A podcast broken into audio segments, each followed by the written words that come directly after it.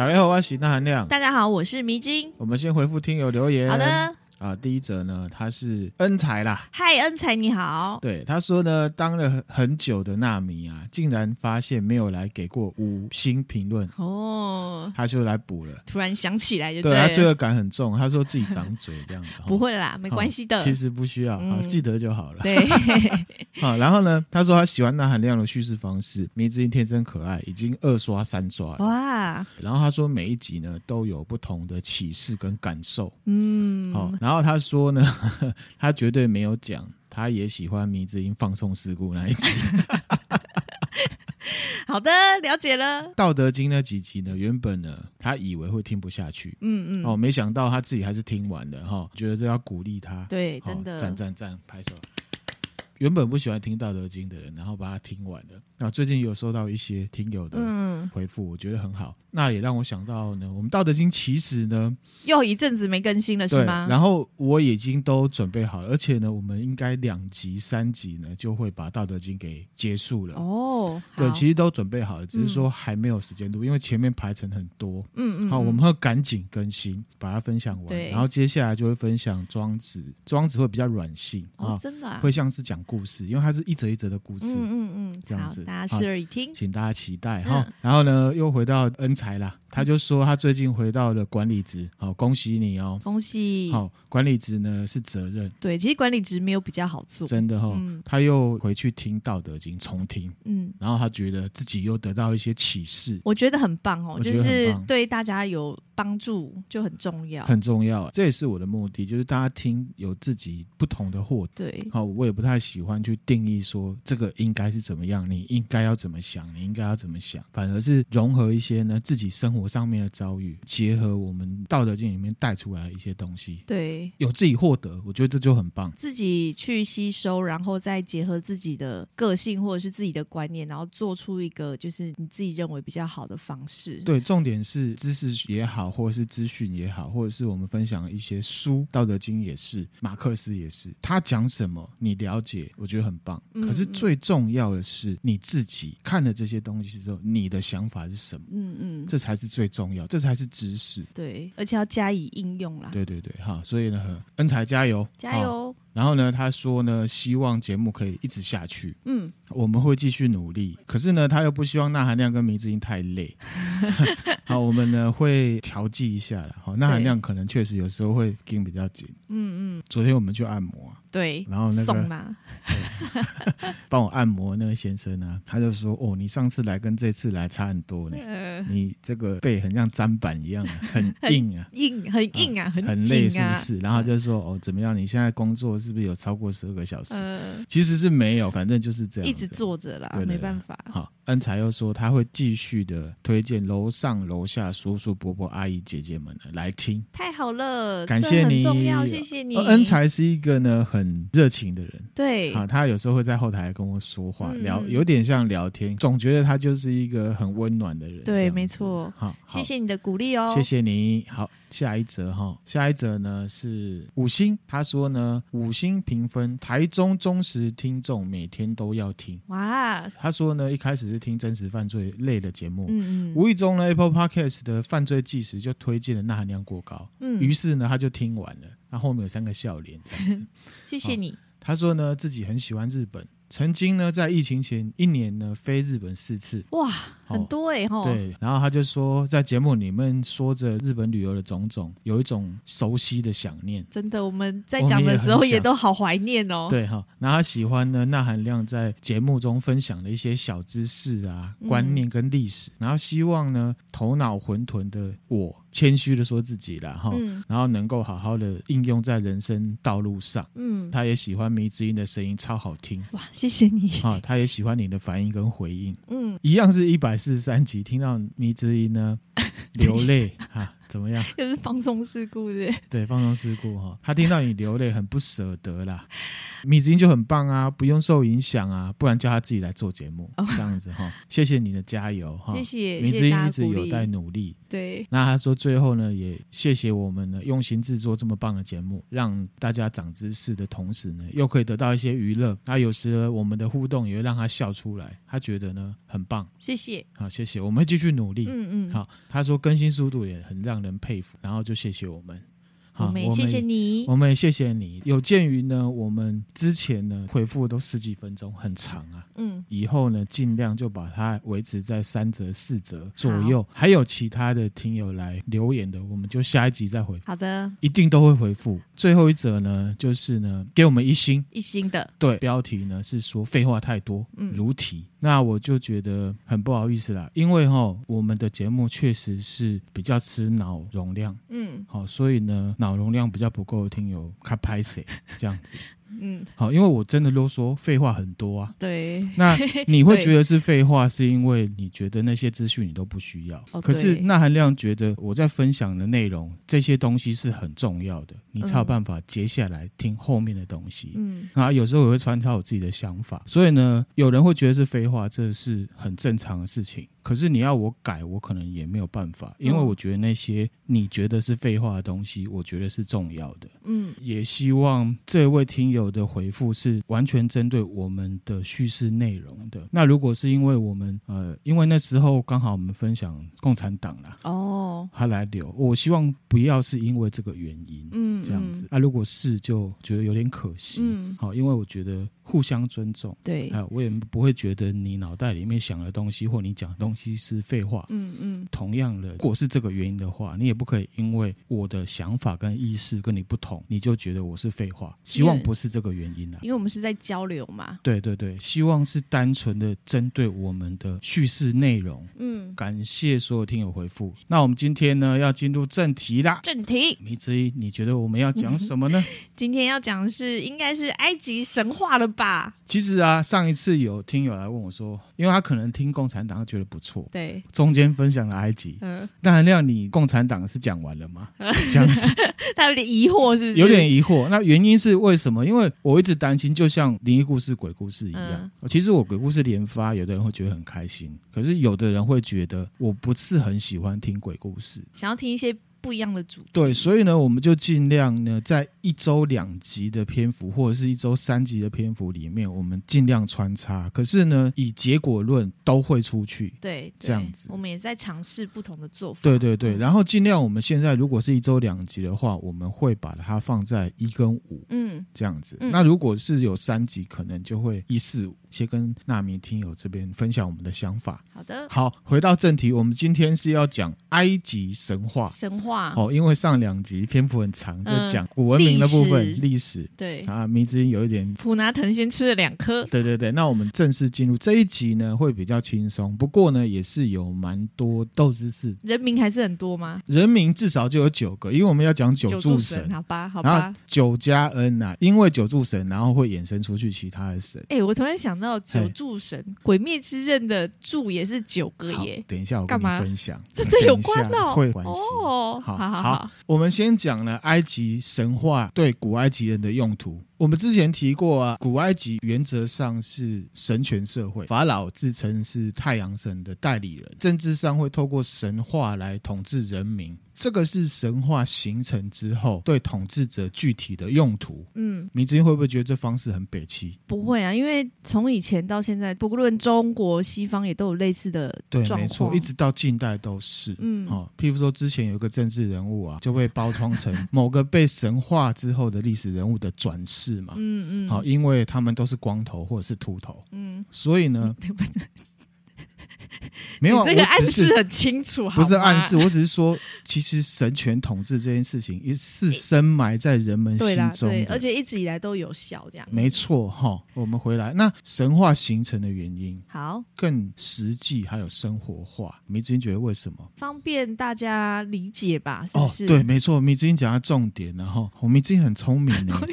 哦，迷之音好意外哟，迷之音是古埃及人转世的可能哦，因为科技不发达，所以呢有很多的大自然规律，眼前的一些现象跟景物，他们是没有办法理解的。嗯，所以古埃及人会用神来解释这些事情，听起来好像也是很原始。可是其实我们也会，我们会用神或鬼来解释一些我们没有办法解释的事情。嗯，对，确实。那韩亮之前也分享过，人的心永远都会去找一个理由，让自己的心那个悬疑呢放下来。嗯，不然呢，你的心灵是会受不了的。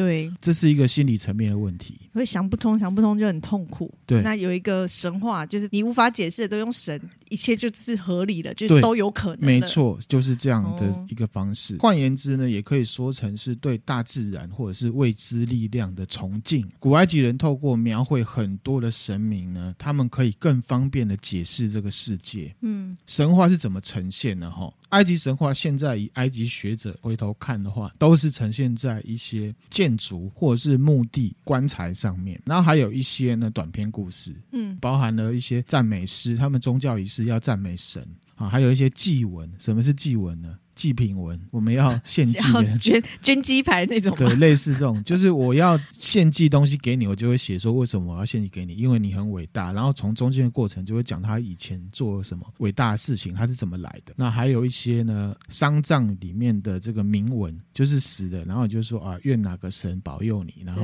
大家就会去串说啊，他是负责干嘛用的。嗯。不过呢，呃，很多的神话都是很破碎的，那需要呢用其他的资料去把它拼接起来。嗯，好，所以现在很多故事呢，也都是片段去拼凑的。很感谢这些学者呢，把它对统合起来。真的，我觉得这些学者对后世的影响都很重要，贡献也很棒。对，好，神话呢，对古埃及人生活的意义是什么？古埃及人对时间的看法呢，是环状封闭性的，他们就有这种观念。对，没错哈，所以那含量哦，可能也是也是古埃及人嘛。对啊，所以我们才会又在一起嘛。说不定我们在古埃及的时候也是啊，就是一个前世姻缘的概念。对对对啊，这我们自己幻想了哈。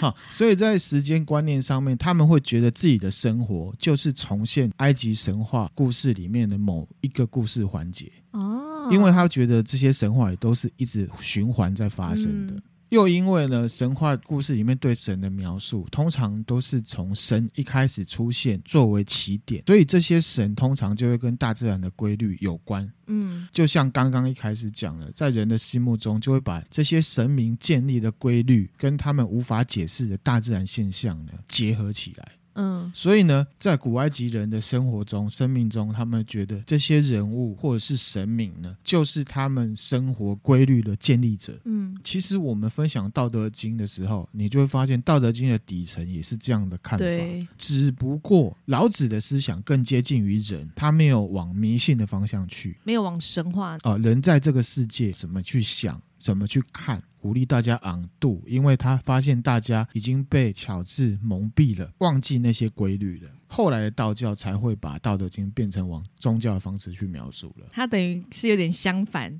对，哦、就是古埃及是神话，用神话出发，然后道教反而就是先从《道德经》，然后再转化成神话，这样是吗？对，有点像是这样，嗯、甚至去神化这一本《道德经》的作者。嗯。嗯，好、哦，他是非常着重在人的这件事情上面的。好，这个《道德经》在讲。好，怎么样？又扯太远了，是不是？会吗？不会啦，就只是想说我们在讲古埃及，那我们就回来开始我们古埃及的创世神话。好，梅子应该知道，我们上两集就有分享到啊，古埃及人他们生活不管是多久以前，都是在尼罗河沿岸。对，所以呢，他们是靠这条河来生活。创世之初呢，他们就觉得这个世界外面是一片呢无边无际的浑沌之水，称为呢原初之水。嗯，从这个水里面诞生了一个神，叫做努恩。嗯，好，迷之音看一下这长相哈，就是蓝蓝的，然后呢有水波纹，对，对不对？那为什么是蓝蓝的？因为水啊，因为水嘛，对不对？嗯，就是因为尼罗河。他们出生之前，尼罗河就在。然后呢，他们吃饭、假亲都靠这个尼罗河，嗯、而且尼罗河它虽然会定期泛滥啊，可是它有时候也是会有一些糟践，有时候会干旱，干嘛的？嗯，好，所以呢，人们会觉得这一个神很混沌，找不到规则跟规律。哦他们又靠这个尼罗河来吃饭，嗯，就产生了这样一个神，就是混沌之神努恩。嗯，那有了这个努恩呢，呃，人们可以靠着尼罗河来种田啊，发展文明。那刚刚有讲，虽然有周期嘛，可是以他们的科学发展，还是会有很多意外状况嘛。比方说，我们之前分享过第三王朝印和田帮法老解决饥荒的事情。对，饥荒就是因为尼罗河没有定期泛滥。嗯，法老王还叫印和田去问太阳神，法老王还自己说他去问了托特。嗯，可是没有得到答案，嗯、什么什么的。对对对。就是因为呢是混沌之神，嗯，没有原因，所以呢他让印和天去找规则，嗯，大家就会称他是混沌之神，第一个创世神就是努恩，嗯，对古埃及人靠尼罗河生活的这样的事情来看的话，他们在看这个神就很像是宅男在看正妹一样，追求的过程里面呢又爱又恨，又痛又爽。嗯，有时候泛滥把他们淹爆了。嗯，他有时候又没有水。缺水。努恩因为让人家猜不透，古埃及人的心目中他是雌雄同体的。哦，好，因为混沌嘛。哦，一下很 man，一下很娘，嗯，一下很柔和，一下又很爆裂。嗯，然后努恩呢，他男生的身份呢，有时候会被描绘成是一个青蛙，蛙头人身，像 Keroro 军曹那样子。太可爱了吧？女生呢就会被描绘成一条蛇。啊，蛇。对。在古埃及神话里面，努恩跟这个蛇呢是最古老的对偶神。对偶神，对偶神就是他们是一对的，生出万物这种感觉，嗯嗯嗯、众神之王这样子。他是众神之王，因为没有规则，大家很痛苦嘛。对，所以又有一个神出现了。嗯，那个神就叫做呢玛雅特，他呢就是古埃及里面呢最高神明太阳神拉的女儿，同时他也是智慧之神托特的老婆。因为呢规律就是要靠智慧来找嘛。嗯，老公是智慧之神，而老婆呢玛雅特自然就是规律之神。这个很好想象。好，我们科学家、哲学家研究和发现所有东西，是不是其实就是在找规律？对。有规律，大家好生活。嗯，所以大家呢喜欢依赖规律来生活。嗯，如果呢规律被破坏，大家会很困扰。这也结合到法老，因为法老本身呢就是太阳神的代理人，代理人被大家崇拜的原因呢，在神权社会，就是因为他是秩序、法律、道德和正义的维护者。嗯，他被太阳神委托来维持这些事情，让大家呢好生活。嗯，用它来规范大家。对，没错哈。嗯、好，回来这个努。恩给米子英看一下这张图哈，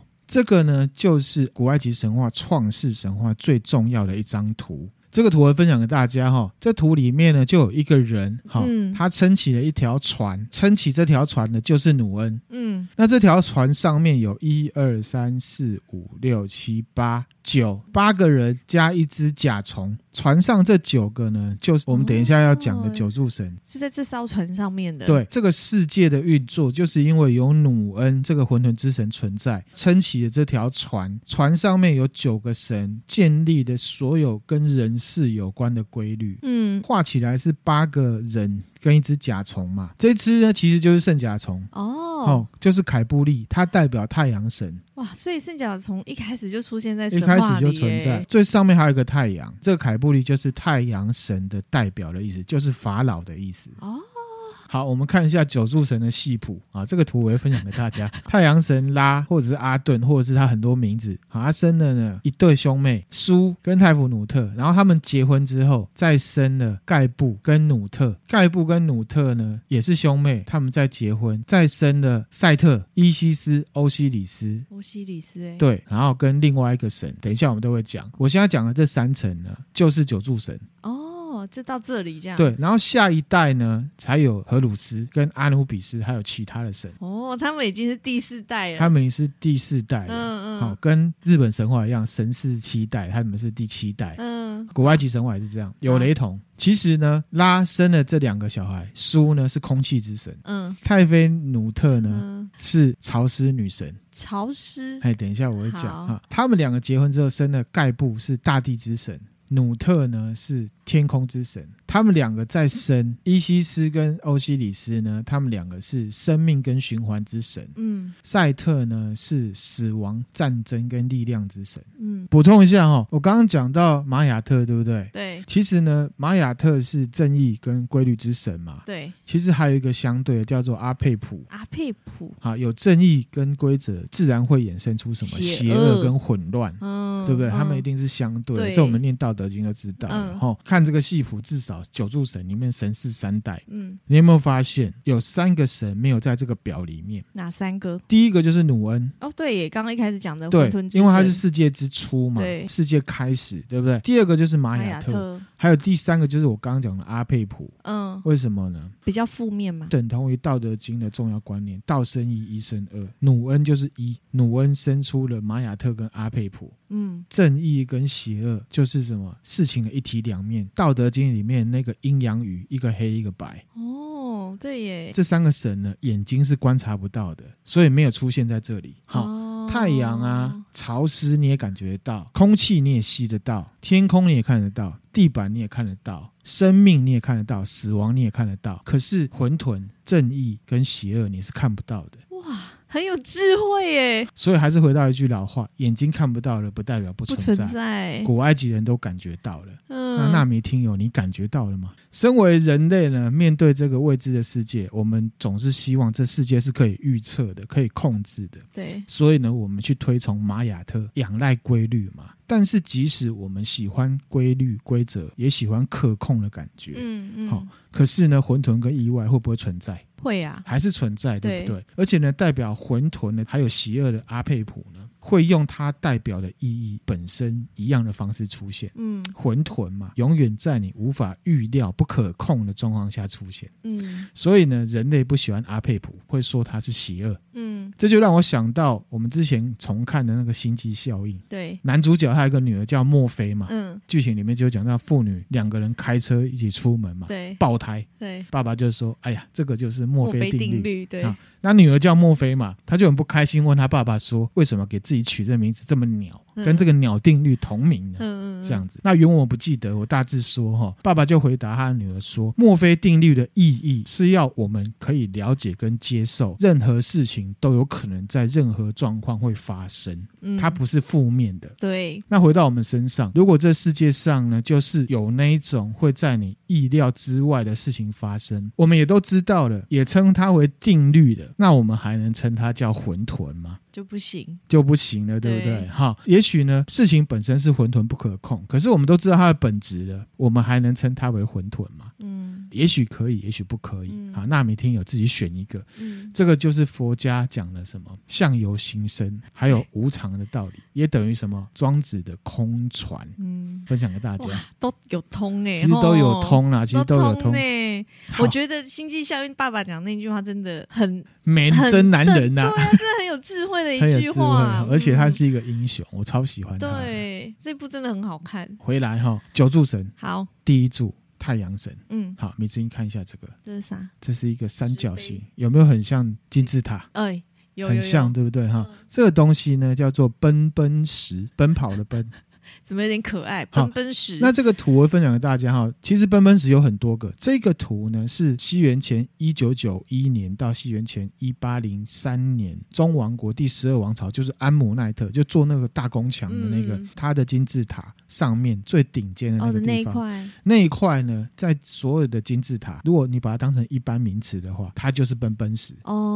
这个跟太阳神有关，我们来讲一下哈。奔奔石呢，原始的翻译就是原始土丘。嗯，古埃及神话里面，刚一开始的时候，努恩这个水啊，稍微退下去的时候，第一个看到的就是个土丘，嗯，代表土地出现了。哦，埃及神话里面呢，就是努恩这个混沌之神呢，用蛋把这个土丘给孵化出来。用蛋？对，好，好哦。那这个原始土丘呢，同时也是太阳神的住处。他住在这里，他住在这里。你可以想啊，在山，如果从那个黑夜，然后开始要黎明的时候，嗯、是不是从山头跑出来，跑出来的那种感觉？嗯、古埃及人会觉得奔奔石的尖端就是太阳神住的太阳神住的地方，他们最高神住的地方。嗯嗯嗯、然后这个太阳神呢、啊，刚刚有讲，他有很多名字，有拉，有阿顿，嗯，阿图姆，嗯，阿图姆在古埃及语里面就是土丘的意思。嗯、同时呢，它也代表太阳降下的时候，太阳跟跟这个土丘接触的时候，是会发出光芒。对，那个就是阿图姆，那个光芒就是阿图姆，所以那个就是太阳神的意思。嗯嗯、除了努恩之外，在古埃及人的心目中，更像创世神的是太阳神，因为太阳神给了万物所有的东西。嗯，有了太阳神，才会有所有其他的东西。嗯、再回到硬和田讲的那一集啊，左塞尔金字塔，嗯、为什么左塞尔？要叫硬和田去盖这东西，除了是粮仓之外，嗯，也是因为呢，这是左塞尔的墓，法老葬在这里，就是要回到太阳神的怀抱。等待重生，嗯、因为有那个奔奔石。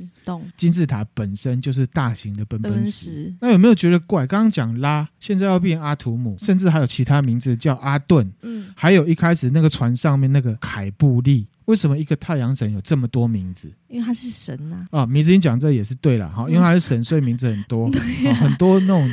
分身啊，很重要的人士，其实他抬头很多。对，或 A K A 什么 A K A 什么名片一拿出来，啪一大堆，好、啊哦，差不多这种感觉。那也有一个原因是什么？就是古埃及的历史很长，嗯，信仰中心跟据点也会有所转移。嗯，对于太阳神的说法呢，略有不同。我们简单讲，是钠含量呢整理出来的，好，分享给大家。这个可能不讲，大家都会很混淆。嗯嗯，好、哦，其实钠含量以前也会觉得，为什么埃及的太阳神这么多名字？嗯，第一个，为什么叫他太阳神拉？拉就是呢白天的太阳，阿图姆呢就是黄昏的太阳。嗯，那圣甲虫那个凯布又是怎么回事？它是代表日出的太阳，不同阶段的太阳。对，那我们在古埃及第二集的时候有讲到第十八王朝的阿肯纳顿，也就是呢图坦卡门的爸爸进行了宗教改革，把原本的太阳神呢改为阿蒙。那阿蒙又是谁？这个是阿肯纳顿推出的神明，他原型呢是生命力之神。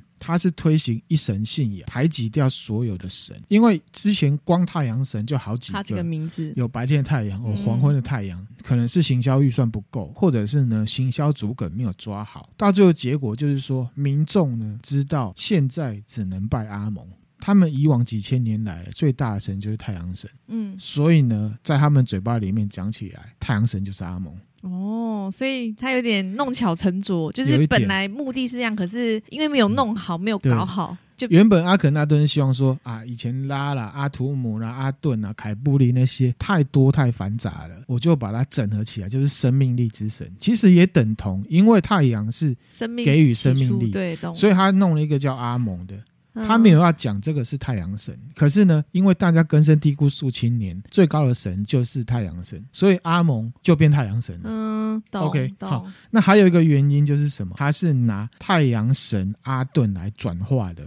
说阿顿就是阿蒙，阿蒙，阿顿它是指什么呢？太阳的光芒，对，射出来的光芒，它是不是会射到所有人身上？嗯嗯，给大家力量跟生命力，嗯嗯，就变成太阳神。总之，他们就是有一个强交集，就是什么？嗯太阳神，神太阳神信仰就对了。嗯，好，那刚刚其实也有讲到，为什么太阳神是古埃及人心目中的最大神？因为太阳代表光明啊，温暖生长，有太阳才有万物。嗯，好，你要说它是生命力之神也很合理。嗯，那我继续讲哈，我们现在都称它为拉啦。拉呢，就是第二代神苏跟泰夫努特的爸爸。嗯，这边就要讲一个番外篇了。我们上一次一样是讲硬和田的时候，有讲到硬和田被神化之后，说他的妈妈是谁？赫塞美特，嗯，一个狮头人身的女神。嗯，然后就说呢，她的呼吸很热，然后把世界变成沙漠了。嗯，有没有？嗯，嗯好。关于拉呢，古埃及人的看法是说，这个拉他会坐着船啊，在白天跟晚上呢巡游这个世界。嗯而且呢，是平静在天空跟冥界之间。嗯，他会载着其他的神跟他一起巡游。嗯，最常载的就是赛特。拉的巡游就代表人世间的规则，因为每天都是这样。这样就有一个神话，就是他载了赛特，因为赛特是力量之神。嗯，帮他击退了邪恶之混乱之神阿佩普。古代埃及人的神话当中，太阳神除了是生命之神之外，他也是规律之神。下面我们要讲的所有神，其实都跟太阳神有关。有关太阳神的元素去拉出来、生出来的神。嗯嗯。比方说玛雅特好了，嗯，规律，太阳也规律。对。所以从太阳里面分出来。出来哦，从他那边分出来。所有的神都是从太阳神这边分出来的。嗯嗯。那我们接下来讲第二代。第二代了。太阳神呢，生出了空气之神苏，还有潮湿女神嘛，泰弗努特。呼吸就蹦出两个。太阳神呼。的时候呢，吐出了空气之神，嗯嗯，然后呢，吸的时候呢，就生出了潮湿之神。嗯，古代有一段神话就在讲这一段，他就说呢，阿图姆凯布利，那我们看太阳神就很多名字的哈，阿图姆凯布利在奔奔石上面吐出了书，吸了之后咳出泰夫努特。嗯，把象征卡的双倍呢放在他们周围，让他们诞生。嗯，好，什么是卡？对，什么是卡？信用卡吗？不是哈，在古代埃及人心目中，卡就是灵魂。哦，把灵魂呢赋予给他们，让他们诞生。嗯，在呼吸之间呢，第二柱神跟第三柱神呢就诞生了。嗯，那第二柱神就是空气之神苏啊，书给你看一下，长这样。好，他是男生，然后呢，他上头上有四个长长的羽毛。大气之神、空气之神，代表呢古埃及人思考跟听觉的支配者。思考跟听觉，对，好。然后他的名字这个书也有干旱、干枯的意思。哦，他的故事比较简单，我们就这样讲完了。好，梅子英开心吗？好单纯哦，他。第三柱呢，就是潮湿女神泰芙努特。泰芙努特，她呢是苏的妹妹兼老婆。嗯，泰芙努特她在埃及神话里面就是潮湿女神，还有生育女神。嗯，地上的化身呢就是母狮，母狮子，母狮子。嗯，同时她也是太阳神的眼睛，哦、长在拉的呢额头上。诶哎，对，三眼，没错哈。每当太阳升起的时候，你看到那个光线这样啪射出来，那个就是泰夫努特出现的样子。哦，啊，古埃及里面会形容那个是喷出火焰，太阳喷出火焰，的样子哈。嗯，那上次不是有讲到那个硬和田的妈妈叫做赫塞美特，美特是一个狮头人身，去杀了很多人，然后大家觉得他很恐怖，因为他的呼吸会让世界变成沙漠。其实这是一个故事，就是说呢，有一天啊，太阳神拉。他老了，人类呢开始不重视人世间的规则了，所以他就派了一个呢叫做赫塞美特，也就是他头上的那颗眼睛，去到人世间。然后让这个世界呢变成沙漠，嗯，然后死的很多人，用他的眼睛去灼烧人类，嗯，他那眼睛不就是潮湿女神吗？就是潮湿女神。所以呢，你有没有发现，其实潮湿女神她的神性有一体两面，嗯，照规则来，她就是给你潮湿，给你水；不照规则来，我就给你相反的。关于这个泰弗努特呢，还有一个故事是说，她是太阳之眼嘛，对，她就。躲到了一个地方，嗯，因为她是潮湿女神嘛，所以埃及就出现了干旱，嗯，那躲起来了。对，太阳神拉就派他的儿子苏呢去找他，嘿，然后泰弗努特呢就变成了一只猫，哦，然后呢他攻击呢所有靠近他的男人跟男神，嗯，托特的智慧之下把他拐回了埃及，嗯，用拐的拐回来，他就是泰弗努特，嗯，有他在呢才会是。有水，有水，嗯、然后呢，如果他生气，就会是干旱，嗯，他就变成赫塞美特这样子，嗯，你了解那意思吗？哦、所以呢，一个神有很多分身，你叫我怎么不废话？好，是不是？对，要解释，要解释哈。好，那讲到神，埃及神话真的是很乱呐、啊。对，哈，然后呢，讲到泰芙努特这边就要注意了。什么？古埃及人呢是历史上最早的一群呢猫奴哦，这名字应该知道吧？好，好像印象中有。嗯，古埃及人对猫的礼遇有加啦，特别来呢介绍一个神。嗯，他跟赫塞美特还有呢泰芙努特是一体三面，一体三面。太阳神的女儿，好的时候是泰芙努特，生气的时候是赫塞美特。对，又现在又加一个巴斯特，巴斯特，对，他是一体三面，其实指的是同一个神，蛮可爱的，蛮可爱的，对不对？你看哦，他跟其他神不一样，他有胸部，还有他有翘臀。哦，对耶，不讲没注意耶，怎么会没注意到呢？还是因为我是男生的关系？就是不会特别去注意那线条。巴斯特她本来是下埃及的战争女神哦，你知道其实呢，赫塞美特她也是战争女神，嗯、因为她相似嘛，在上下埃及合并的时候，合并之后呢，巴斯特的她的职位呢，就从战神变成了家庭守护神，好，嗯、象征着家庭温暖跟欢乐。好，深受古埃及人的喜爱。他呢，比较跟政治没有关系啊，所以呢，巴斯特 A.K.A. 赫塞美特 A.K.A. 泰弗努特三者合在一起啊。那因为他是家庭之神，所以呢，他比其他的神呢更大众化、更亲民。对，他们会崇拜巴斯特 A.K.A. 赫塞美特 A.K.A. 泰弗努特的关系。我看你可以 A.K.A. 到几个？好。古埃及人是猫奴，嗯、因为巴斯特的化身就是猫。嗯嗯，他们会觉得猫就是巴斯特的转世。嗯，然后这巴斯特呢，代表什么？性感。嗯，跟女生是很有关系的，嗯、性感、家庭和乐，同时又代表音乐跟舞蹈。因为呢，跟视觉、听觉还有性感有关，又跟幸福和乐有关。但是呢，如果你惹恼了猫的话，它就会化身成战争女神，把你给毁了。嗯，是不是很像猫？很像猫啊！猫生气的时候爪子就很可怕，它会把你毁了。那其实这个神巴斯特 （A.K.A. 赫塞美特 ）A.K.A. 泰弗努特，跟易经的离卦不谋而合。怎么说？刚刚讲这个神呢，代表拉神之眼，它会发光，把人家烧。离卦代表火，家庭关系里面离卦代表二女儿，她是拉生出来的第二个女儿。哦器官的话，离代表眼睛。哇塞！外表的话呢，是指美丽。嗯，在象征意义上面，如果你让他生气呢，就会引发战争，对不对？离卦在象征意义上面也代表战争。回来巴斯特这身上，这样很酷吧？很酷哎！好，从埃及神话跟易经，他们可以结合在一起的。哇塞！这个象征意义这东西很玄，大家有兴趣呢，可以去了解。研究，嗯、我们回到巴斯特身上啊。从、嗯、神话来看呢，我们也看得出来，我们对神秘而且性感女子的看法。嗯，人类对他们有所求，可是又有点害怕，因为它有点危险。对，又爱又怕。对对对，好，是不是很多女生都会说自己是猫？我们正面看是这样啊，负面看呢就是情绪化嘛，是不是哈？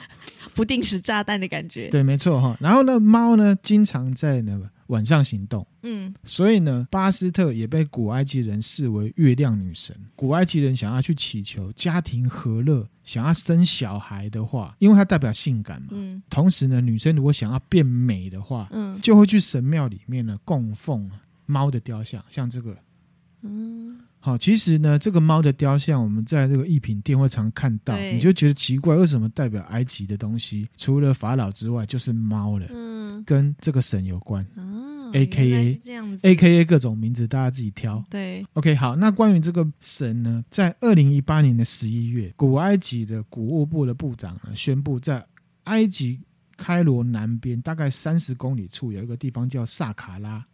它的金字塔里面呢，发现了大巨大的墓地，里面呢找到了七个距今四千五百年前的墓，里面挖出了什么呢？不会是猫吧？猫的木乃伊。所以古埃及人是猫奴这件事情是真的，而且你知道只有王公贵族会做成木乃伊，可是猫也被做成木乃伊，可见的他们对巴斯特还有猫的崇拜是非常根深蒂固的。真的耶！在这个地方还挖出了一百多个镀金的猫雕像，就像我刚刚讲了，很多人去拜，希望自己可以家庭和乐，床地生活可以很好。有些女生希望自己可以很漂亮、很性感，具有这个性的吸引力。嗯，同时呢，也挖出了猫女。神巴斯特的青铜像，就是拜她的。猫在埃及的地位好崇高哦，很崇高哦。嗯，这个墓地呢，大概是第五、第六王朝的。这个地方一直重复被使用，新王朝也都用这个墓。嗯，给你看一下他们的壁画。猫跟他们的信仰有关，然后又跟他们生活有关。嗯，所以呢，在古代的壁画里面非常常见。这个图会分享给大家，就是猫在杀蛇，而且猫拿刀子哎。对，这个猫呢，就代表了。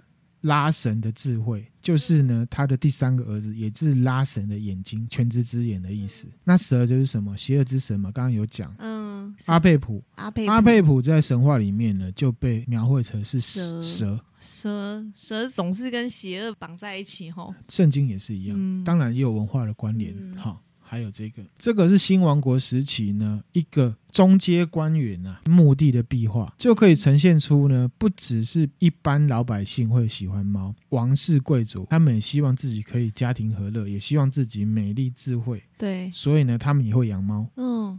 其实都会把猫画在壁画里。对，这个呢，就是一只猫躲在他们的椅子下面。嗯、古埃及人崇拜猫，除了感性因素之外，其实也有理性因素，因为猫会抓老鼠。埃及老鼠很多是是？哎，古代卫生环境不好维持，粮食很重要，嗯、他们常常会旱灾嘛。哦，对，就得要靠猫来抓老鼠。多功能之猫，这个也是，你看。你看那猫画多大只？是哦，啊、还会抓鱼，猫还会抓鱼。OK，好，那回到巴斯特 （A.K.A. 太阳神二女儿 ），A.K.A. 硬和田的老母，A.K.A. 荷鲁斯的太太。好烦哦，好冗长哦。古埃及呢，甚至有巴斯特节，还有巴斯特神庙。对，没错，他是一个非常生活化的神。哦，上一集有分享到希腊的历史学家希罗多德，嗯，波斯帝国占领埃及的那个时代，他就坐船呢去到埃及，嗯，然后他把他所见所闻呢写下来，嗯，他就说呢，在埃及地区有一个城叫做哈巴斯特，其实就是巴斯特的意思，有一个城就叫那个神的名字。哦。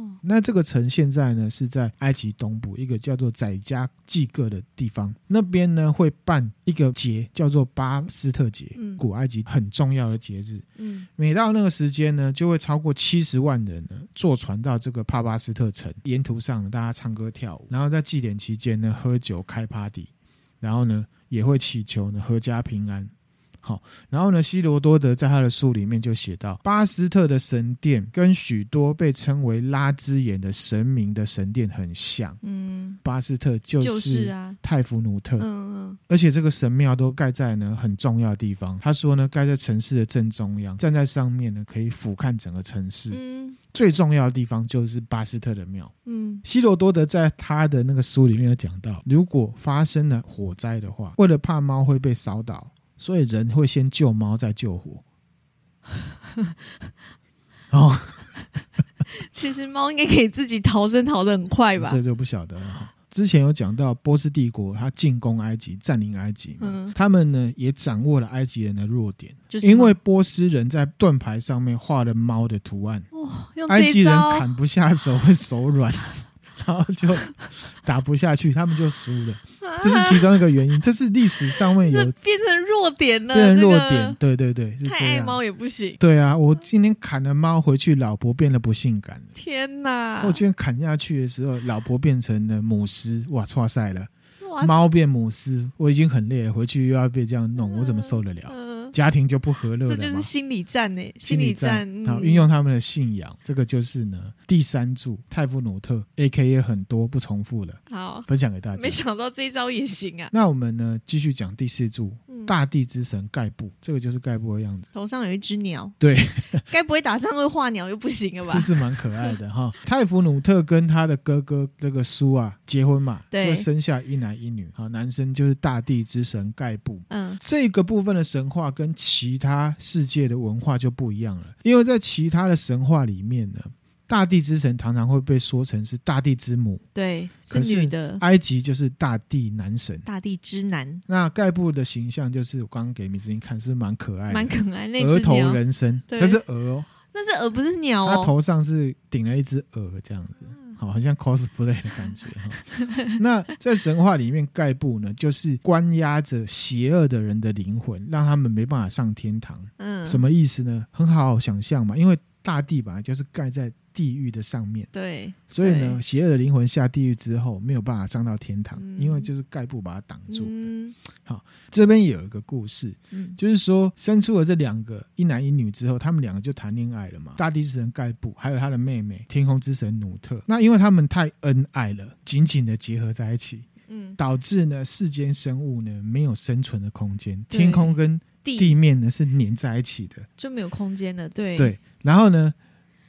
太阳神拉就命令他的儿子空气之神苏呢，把这两个恋人分开，把他们分开。这个很像是盘古开天辟地的感觉哦，对耶。空气之神就是他爸爸，对，把大地跟天空分开。哦，这个是壁画，给你看一下。这个这个就是呢，天空之神努特，然后呢，下面躺着这个呢，就是盖布。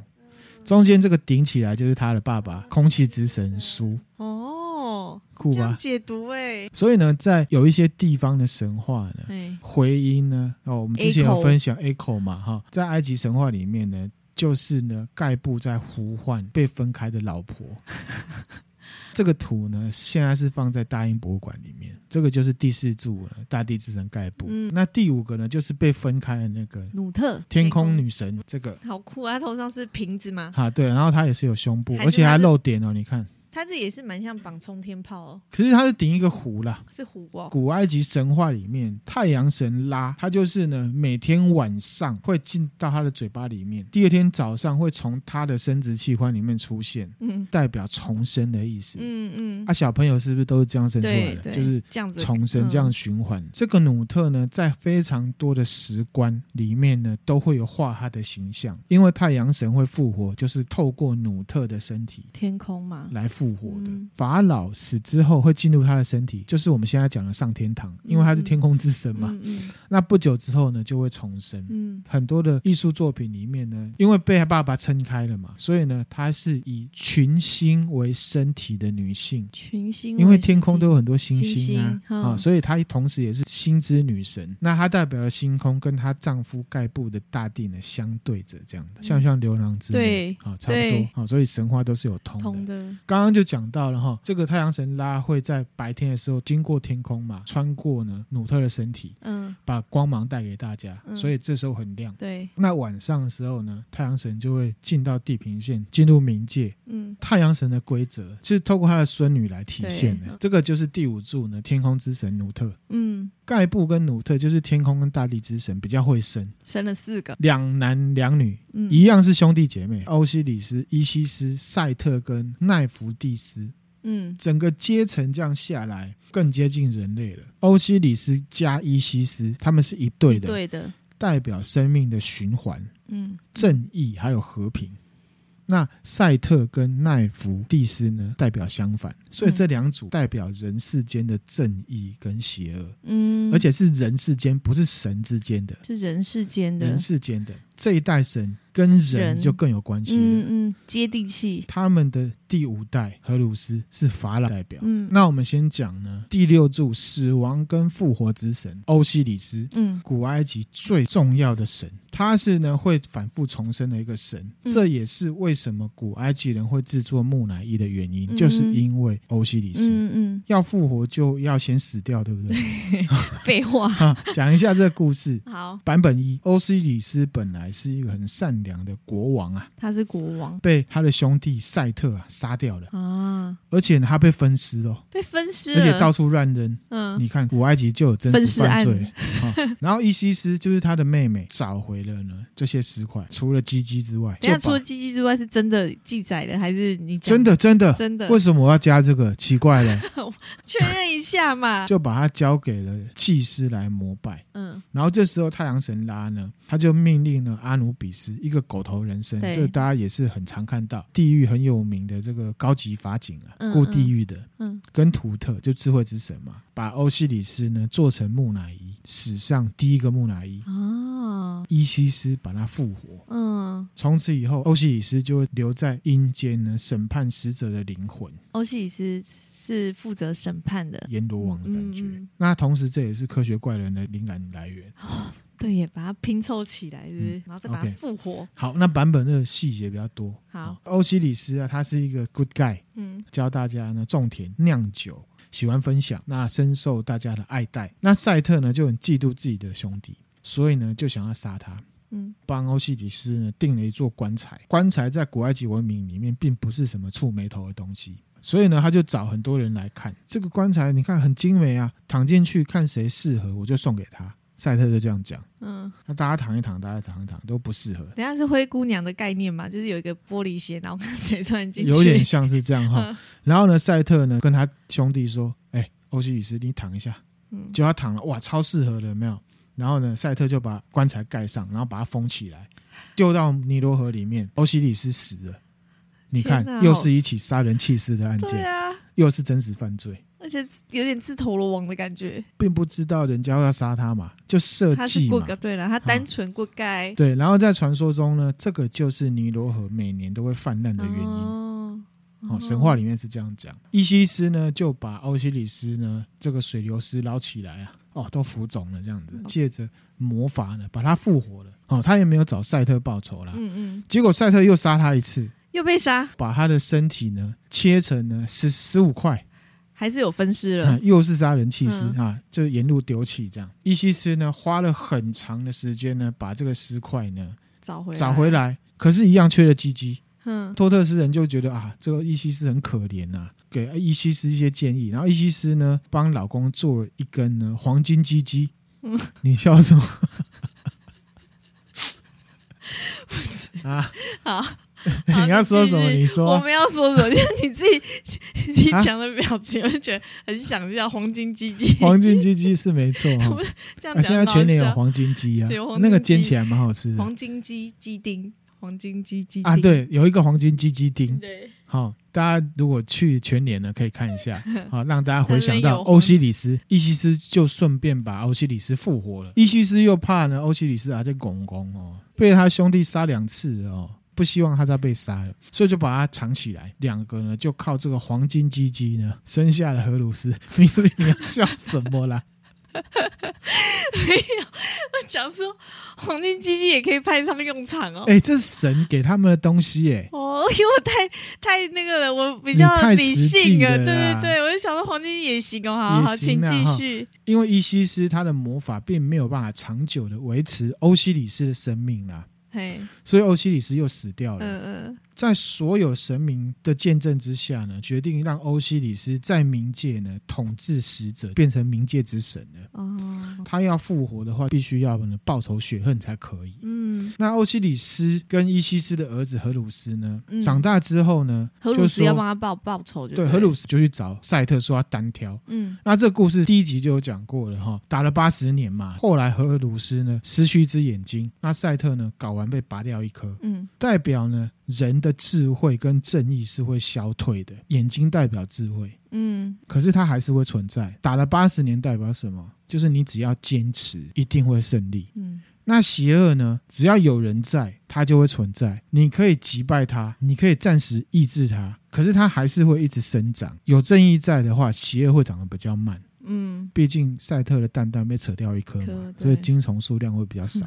其实赛特跟荷鲁斯的事情是在讲人性的拉扯跟纠结。嗯、单挑的这个场合呢，所有的神明都很喜欢看，都很锵啊！怎么了？怎么了？怎么怎么了？谁赢了？谁赢了？这样看一看之后呢，这些神对荷鲁斯产生好感。所以呢，就把埃及这个国家王位赐给他。最后这两个神呢和解了，这样子就更能解释为什么法老会自称荷鲁斯的。这也可以解释为什么我们上一集讲到说托勒密用黑帝斯来换欧西里斯，因为他的儿子就是埃及之王啊。嗯，不换掉的话，哪一天国家里面跳出一个人说他自己是欧西里斯的儿子要造反，是蛮麻烦的。对，这个就是第六柱欧西里斯。嗯，第七柱生命女神伊西斯啊，伊西斯好，比较接近人的。然后你看这头上顶的什么 魔术方块，是不是？是不是很像？有点像。其实这是王座。哦，椅子的感觉。椅子的意思，古埃及文明里面，她被奉为理想的妈妈跟老婆。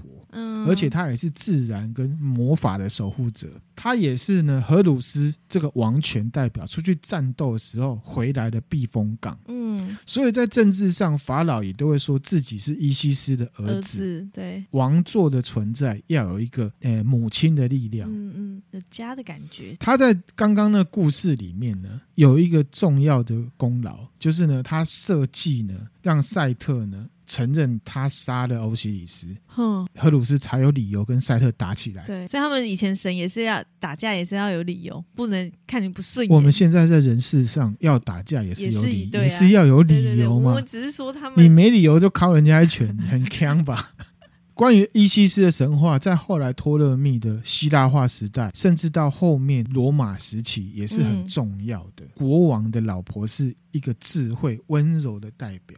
有这个温柔的老婆，才会有这么强的王。就是每个成功的男人，就会有一个背后总有一个什么伟大的女人，性，对这种感觉。嗯，刚刚不是讲说欧西里斯被丢到河里面，然后造成了会泛滥。嗯、那泛滥的原因具体就是伊西斯在河边哭啊，是他的眼泪。对，是他的眼泪，好悲伤哦。好，所以在古埃及人，他们那时候每年都要举行。欧西里斯死亡跟重生的仪式，就叫他意思是不要哭了，他复活了，不要哭了。嗯，那文化也是会融合跟转介的嘛。嗯，耶稣呢？耶稣，你知道耶稣他是死掉再重生，对，他是复活，对。嗯好，我有在想说，耶稣的故事哪边有那个河水泛滥的这一段. 对于伊西斯的崇拜，最终延伸到整个希腊罗马时代，嗯，好，一直延续到呢基督教时代，嗯。都是有一点被打压的，嗯，打压到没办法的时候呢，就把它拿来呢转借，嗯，这个是呢古希腊文明里面的石雕，伊西斯用他的胸部呢喂奶给荷鲁斯，温柔的妈妈，智慧的妈妈呢抚育王权，嗯，未来英雄的一个雕像。在西元五世纪的时候，被基督教演变成圣母玛利亚抱着耶稣。图会分享给大家哈，这个是号称达文西唯一留着的雕刻作品。所以，所以自古以来到现在，王权跟神权本来就是分不开的。嗯，好，其他我知道你要讲什么，我不想让你讲。OK，这个就是第七柱的伊西斯，所以伊西斯就是圣母玛利亚的灵感由来。然后荷鲁斯就是耶稣，耶稣的灵感由来。然后欧西里斯就是上帝。嗯，好的，OK，好的。第八柱，第八柱最有个性的神赛特，蛋蛋被切掉那个，嗯，哎，他就不是人脸了耶，这是什么脸？乌鸦脸。有人说他的头是豺狼头啦，哦，可是也有人说呢，其实这是土豚。土豚呢是埃及南方沙漠特有的生物，给你看一下土豚，是不是超像的？哦，超像的，其实比较像是土豚呐，哈。豚豚是猪的那个豚吗？对，所以它是一种猪的品种。它是不是猪？我不确定。有一点像老鼠，有一点像袋鼠，好特别哦。但现在这个生物还在吗？还有快要绝种绝种了。豺狼头比较威啦。你说赛特它是土豚头，我就觉得就有点不够味。可是呢，可是长得不像豺狼啊啊，真的很像哈。好，那回到赛特本身哈。他本身是力量之神的意思，也是战神，然后呢，也是风暴之神、沙漠之神。嗯，古埃及神话里面呢，他会负责呢保护沙漠中的商队。商队啊，因为沙漠不是都会做生意，骑骆驼去哪里做生意嘛？嗯、同时呢，也有可能会掀起那个沙尘暴来袭击他们，所以他是一个情绪很不稳定的。对啊，又要保护人家，然后又要用沙尘暴弄人家。天气不就是这样吗？是啦，是。他呢，跟奈芙蒂斯呢。生了呢，阿努比斯，他原本是好神、啊。刚刚一开始有讲太阳神，他坐船在天空游历的时候啊，会遇到谁？阿佩普嘛，对，就是邪恶之神，而且是蛇的造型的，嗯嗯，就是赛特呢，用他的力量呢，把阿佩普给杀了。嗯，可是，一直到最后呢，这个有个都市传说出来了，就是说呢，赛特呢杀了他的兄弟欧西里斯啊，嗯，名声就臭掉了，嗯，有点像是邪恶之神的感觉。信仰串起来了，就觉得哇，他的兄弟欧西里斯更威啊！嗯，而且欧西里斯他是品性好，不像赛特，他就是感觉只有力量而已嘛。然后他很好战嘛。嗯，根据呢希罗多德的考究。他认为赛特是外来神，外来神对。同时呢，这个赛特呢，原本呢是一个叫做柏柏人的种族信仰的神。嗯，同时呢，他也认为赛特可能是希腊神话里面呢 波塞顿的转化，对，因为波塞顿是海神嘛，对，海神是不是海浪啊？一下好一下坏，这也是充满力量嘛。嗯，就是这样转化来。我刚刚有讲到一个词叫做柏柏人嘛，对，柏柏人是不是很奇怪的一个名字哈？柏柏人呢，并不是一个特定。血统的种族，而是呢，他们以前曾经过类似的生活，说同一种语言的一种民族，叫做柏柏人。嗯，好，这柏柏人从远古就有。我刚刚讲那种民族哦，这很容易想象，对不对？就像是台湾人嘛，我们不管从哪来的，嗯，我们的血统不一样，讲的话也不见得一样。可是到最后，我们是生活在同一片土地上，有差不多的生活习惯，嗯，就可以是一个民族。只要对内团结，有包容力，就可以是一个民族。嗯，好，这也分享给大家。嗯，那目前呢，在北非大概有一千四百万到两千五百万人口是说柏柏语的。哦，还是蛮多的。对，他们是跨国家的，不是一个柏柏国，而是有柏柏。你笑什么？不知道，我觉得柏柏国听起来蛮可爱的。其实柏柏啊，就是 barbarian 野蛮人的意思啊。哦。那我们就说柏柏了哈，目前是集中在摩洛哥。你昨天还在问我摩洛哥嘛？嗯，阿尔及利亚有有一些人呢是埃及，最南可以到布吉纳法索，这些区域都有柏柏人。嗯，好，现在的法国、西班牙、埃及、荷兰、比利时、摩洛哥、阿尔及利亚、突尼西亚都有波波人。嗯，斗之士：一九八八年世界杯足球赛，法国队，嗯，传奇中锋席丹，席丹，他就是波波人啊。四年会当一次足球迷嘛？大家多多少少会认识这个席丹。今年又有一场。这个席丹呢，他在二零一六年出任了皇家马德里总教练，帮皇家马德里呢欧冠三连冠，很强。哦、他本身除了是很强的足球选手之外，最有名的呢就是二零零六年的世界杯足球赛。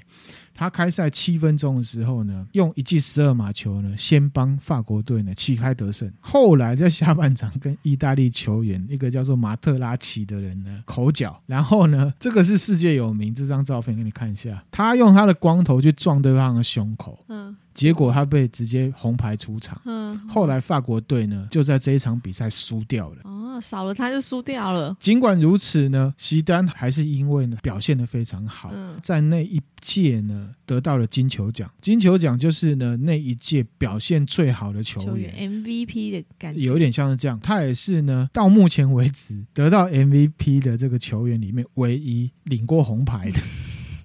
回到赛特，说他是外来神，其实也不可能。侵略者侵略埃及嘛，对，埃及的代表就是欧西里斯。那欧西里斯呢，在冥界等待复仇。埃及的代表，也就是他的儿子呢，荷鲁斯长大之后，把他们政权夺回来。嗯嗯，所以呢，这也是很诉诸人类的，哦、最后被简化成正义对抗邪恶嘛。嗯嗯，九柱最后一柱了，最后一柱了。好，明子加油。奈弗蒂斯，奈福蒂斯，他呢是埃及神话里面死者的守护神。死者的守护神。就是呢，如果你到地狱呢，第一个接待就是他，欢迎光临。在埃及语里面，就是呢，家中最老的那个妇女头上呢，就是顶了一个呢房子，因为它就是代表家中长女的意思的。他在埃及神话当中呢，也是原配的意思，嗯，有点像是易经里面的坤卦，坤卦。负责生养，嗯，然后呢柔顺被动，同时呢也很无趣。好惨哦！好，那因为比较无趣，我们就跳过。这个就是九柱神。这标签好惨哦！我觉得他被贴的标签。那我们来总结一下，九柱神分享完啊，就可以理解，其实九柱神的神话跟古埃及人在处理呢感性生活、理性生活、食衣住行娱乐都是极度强连接的。嗯，好。对。介绍他们神话，其实也带到一些他们的宗教观跟价值观。然后呢，迷之一开始有讲柱嘛？对，你还没讲到，有没有想到鬼灭之刃？有，设定很像啊。对，因为所有的呼吸都是来自日之呼吸。欸同时呢，所有的邪恶在日之呼吸之前呢，都是微不足道的。嗯，日之呼吸很强。强，对。那炭治郎是谁？炭治郎是水啊。荷鲁斯啦，什么水？哦、我想说水之呼吸。他也有炎之呼吸啊，嗯、而且他甚至是日之呼吸。哦，好好好。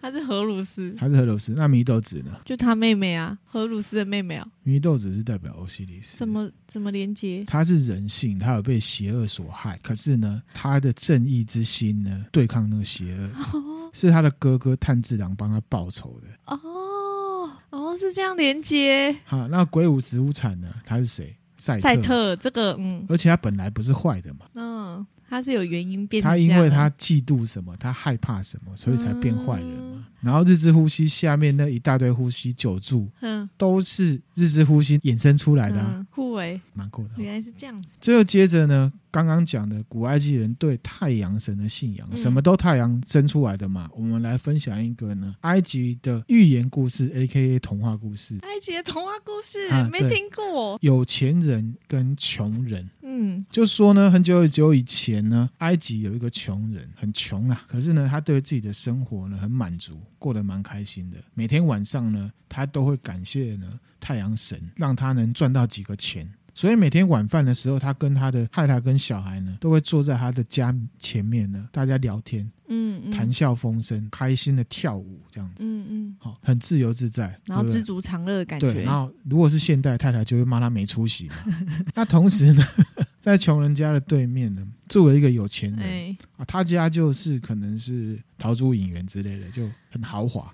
然后家里面呢很富丽堂皇，嗯，而且那个灯啊开很亮，就是耗电量很高这样子哈。嗯，可是家里面都没有笑声跟歌声，因为这个富人呢总是呢满腹牢骚，同时呢觉得自己最厉害，好，所以呢他的老婆跟小孩呢都觉得爸爸很麻烦，最好不要跟他讲话，嗯，避之呢唯恐不及。嗯、那有一天呢，这爸爸他就躺在他的躺椅上面，郁郁寡欢呢、啊，嗯，一直在想，这世界上还有没有什么不愉快是跟我没有关系的？如果被漏掉了，他一定要把它找来无病呻吟一下，嗯，没事找事的那种，没事找事想太多的烦恼。然后，所以他每天都坐在那个躺椅上面，眼睛开开了看着前面这样子，然后觉得哦，我就还你了。然后后来呢，他就注意到对面那个穷人，哇塞，每天晚上好开心的，每天晚上都办烤肉，是不是？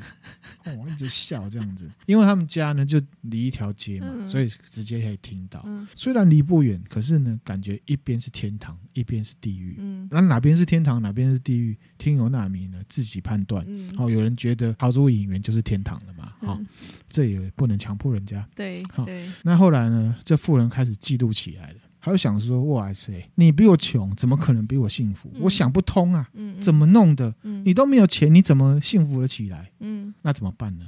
之前共产党分享的嘛，操控底层的经济结构呢，去影响穷人的意识形态，想要让他不开心。他呢就去想要断绝这个穷人的生计，肚子空了，没东西吃了。我看你还怎么快乐？我看你多开心。这样子啊，有一天呢，他就跑到这个穷人工作的地方去，要求这个老板啊解雇这个穷人啊，好坏哦。这富人就跟老板说：“哦，他们哦是恶邻居啦。”他们每天晚上办烤肉，哎，吵得我没办法睡觉，很没水准呐。嗯，每次叫环保局来哦，都随便弄一弄就走了，没有办法处理他。嗯，你们这公司有这种人哦，对你们公司哦，企业形象不好。嗯，啊，老板呢解雇了这个人。当天晚上啊，真的没有传出欢笑声，没有，嗯，他就很开心，他就睡得着了，他就觉得我好像得到了一点点快乐了。真变态！哎，这世界上有这种人，天哪！没事他觉得很无聊，有事他觉得很开心，然后他的开心建立在别人的痛苦上。这几天当中，这个穷人到处找工作都没有找到，钱用完了，嗯，那他老婆呢就很难过，就跟他说：“哎，老公啊，这家里面最后一点钱啊。”你去呢市场呢买一些东西啊，回来给小孩吃啦。嗯嗯。之后呢就只能靠太阳神了，这样子。嗯。这个穷人呢就拿了一只木碗，就去市场买东西了。他去买的食物呢就放在碗里面嘛。嗯。他在回家的路上，他不小心跌了一跤啊。哇！所有的东西都洒在地上。天哪！然后呢，他还是把碗呢捡起来，因为穷嘛，当然要省一点了。碗洗一洗还是可以用嘛，对不对？然后就把碗清一清呢，他就把碗呢扣在头上。嘿，然后就走到河边去了，希望可以找临时工赚一点钱，赶快买东西给家里面的人吃。然后他在河边呢，看到一条船，那船上有坐几个人，正要起航。他就问说：“哎，船船老大，是否呢需要帮手？嗯嗯，我来做帮佣啦。嗯嗯，刚好船老大呢有缺人，他就上船了。那上船之后呢，就遇到船难啊，好倒霉哦，飘到一个原始部落的小岛上面。他船上有些人都死掉了。嗯，当然穷人没有死。那爬上去的时候呢，岛上的人就马上把这个穷人围住。嗯，围住之后呢，就把他们这一些幸存者呢带去部落那边见酋长。那时候刚好很热，中午时间啊，夏日炎炎这种感觉。酋长啊坐在一个帐篷下面乘凉，看着呢这一群幸存者里面呢。一个特别的人，因为这个穷人头上顶了一只木碗嘛，他就说，这个酋长就问他说：“哎，你是怎么来我们岛上的？”穷人就说：“哦，这是命运的安排啊。”其实也是的哈。对啊。酋长就问他说：“你头上戴了什么东西啊？”穷人就说：“啊，这是木碗啊。”然后就把碗呢拿给酋长看。他从来没有看过木碗，这个酋长啊就把玩嘛，然后就问这穷人说：“为什么把它戴头上？”嗯。那穷人就说：“因为太阳很大。”这样子，这样讲哦。好，对，然后酋长就觉得，嗯，你是不是要耍我？嗯，然后他就把木碗呢戴在自己头上，嗯，太阳底下走了几圈，他就觉得，哎，真的比较不热，比较凉爽一点呢。假的，他就跟穷人说，这个木碗我要了。嗯，坐下来之后，他就说，哈，这个木碗哦，我不会跟你白拿啦。你要什么报酬？你岛上什么喜欢什么呢？我就给你。嗯嗯嗯。那穷人他就说呢，我什么都不要，我只想要回到我老婆身边。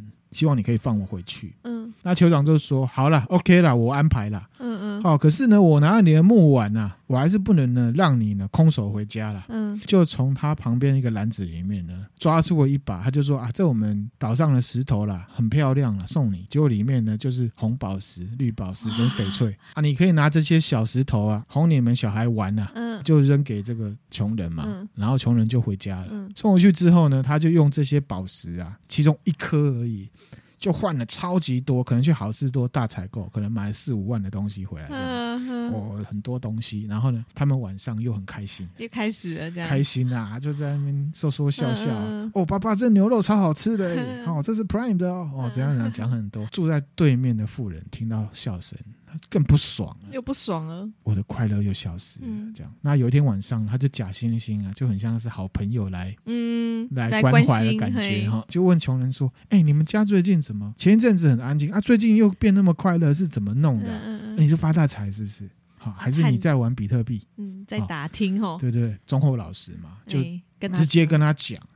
讲完之后呢，这个穷人就说：感谢太阳神。”哦，这都是太阳神给我的照顾，这样子。嗯嗯嗯、那妇人呢？听完这故事，火都起来了，心中的一把火燃了起来。对，他就回到家中呢，又坐在他的躺椅上。然后就开始想要怎么弄，怎么弄。后来他就想到一个好主意，他想说，为什么自己呢不去岛上一趟就好了啊？这个酋长因为一个木碗就给穷人这么多东西宝石，如果给他带上更好的东西，我不是不是拿到更多？那我就会更快乐。所以富人还是没搞清楚他为什么不快乐。想到这边呢，他就起来，然后呢下令他下面的人呢准备食物啦，他们一些稀有的东西，什么胡椒啦，什么有的没有东西，租了一条。条船哈载着整船就去到小岛，嗯嗯，去到小岛之后一样被围住，嗯，看到酋长，酋长一样就问他说：“哎，你怎么来的？”嗯，妇人就说：“啊，我很期盼可以见到你啊，向您致意啊，这些东西呢都是要送给你的啊，一点薄礼，请您笑纳。”嗯，酋长呢就看哦，东西打开，哇，好多新奇的东西，哇，这烤鸡超好吃的，岛上呢都没有这种，然后就吃，然后还分给其他族人，嗯，狼吞虎咽，大家在吃，然后呢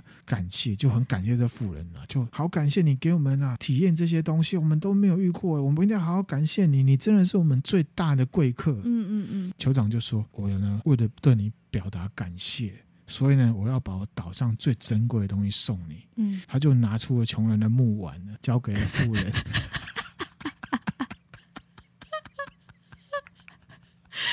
这 也太好笑了，居然是穷人的木碗。啊，故事就到这里。好，梅子英有什么感觉？赶快去买木碗盖在头上。当然不是啊，这就是有心的人。就是如果你是有目的的去做一件事情。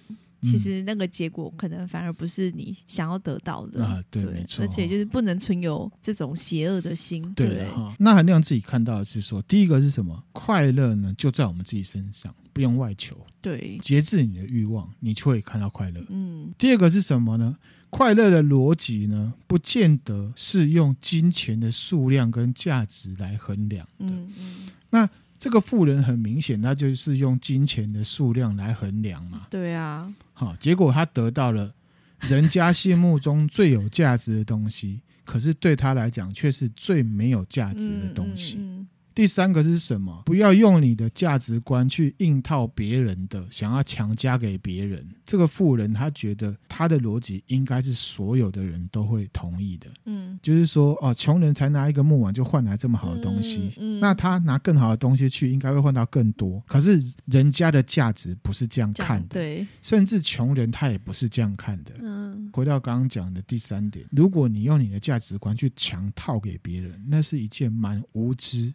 霸道又可耻的事情，分享给大家。嗯，我觉得木丸很好笑，他最后拿到木丸这个真的很好笑，还是有它的寓意在。当然呢、啊，当然，嗯，就分享到这边，希望大家呢、嗯、听得愉快。但我突然想到有个问题，就是一开始看的那个图，对这个哈，就是努努恩，那是努恩，努恩下面努恩撑着一艘船，对，那他这张图创世神话。就是创世神话，就说就是讲说什么呢？就是努恩，他是河马，他是尼罗河，然后上面承载了九个神，这样九柱神。他其实就是说，这个世界会开展起来，就是努恩混沌之中开辟了这个世界。嗯、这个世界里面呢，最高的代表是太阳。这个混沌的世界里面有这些元素，嗯、太阳有空气，有大地，有天空，有正义，有邪恶，有死亡，有战争。好特别，你看这边都有一些文字。觉得有趣的听友呢，可以分享给你的朋友。嗯，好，我们现在很需要，对，哦请大家帮忙多多推广对分享。然后呢，觉得还不错的话，心有余力也可以抖内给我们。嗯，谢谢大家，拜拜拜拜。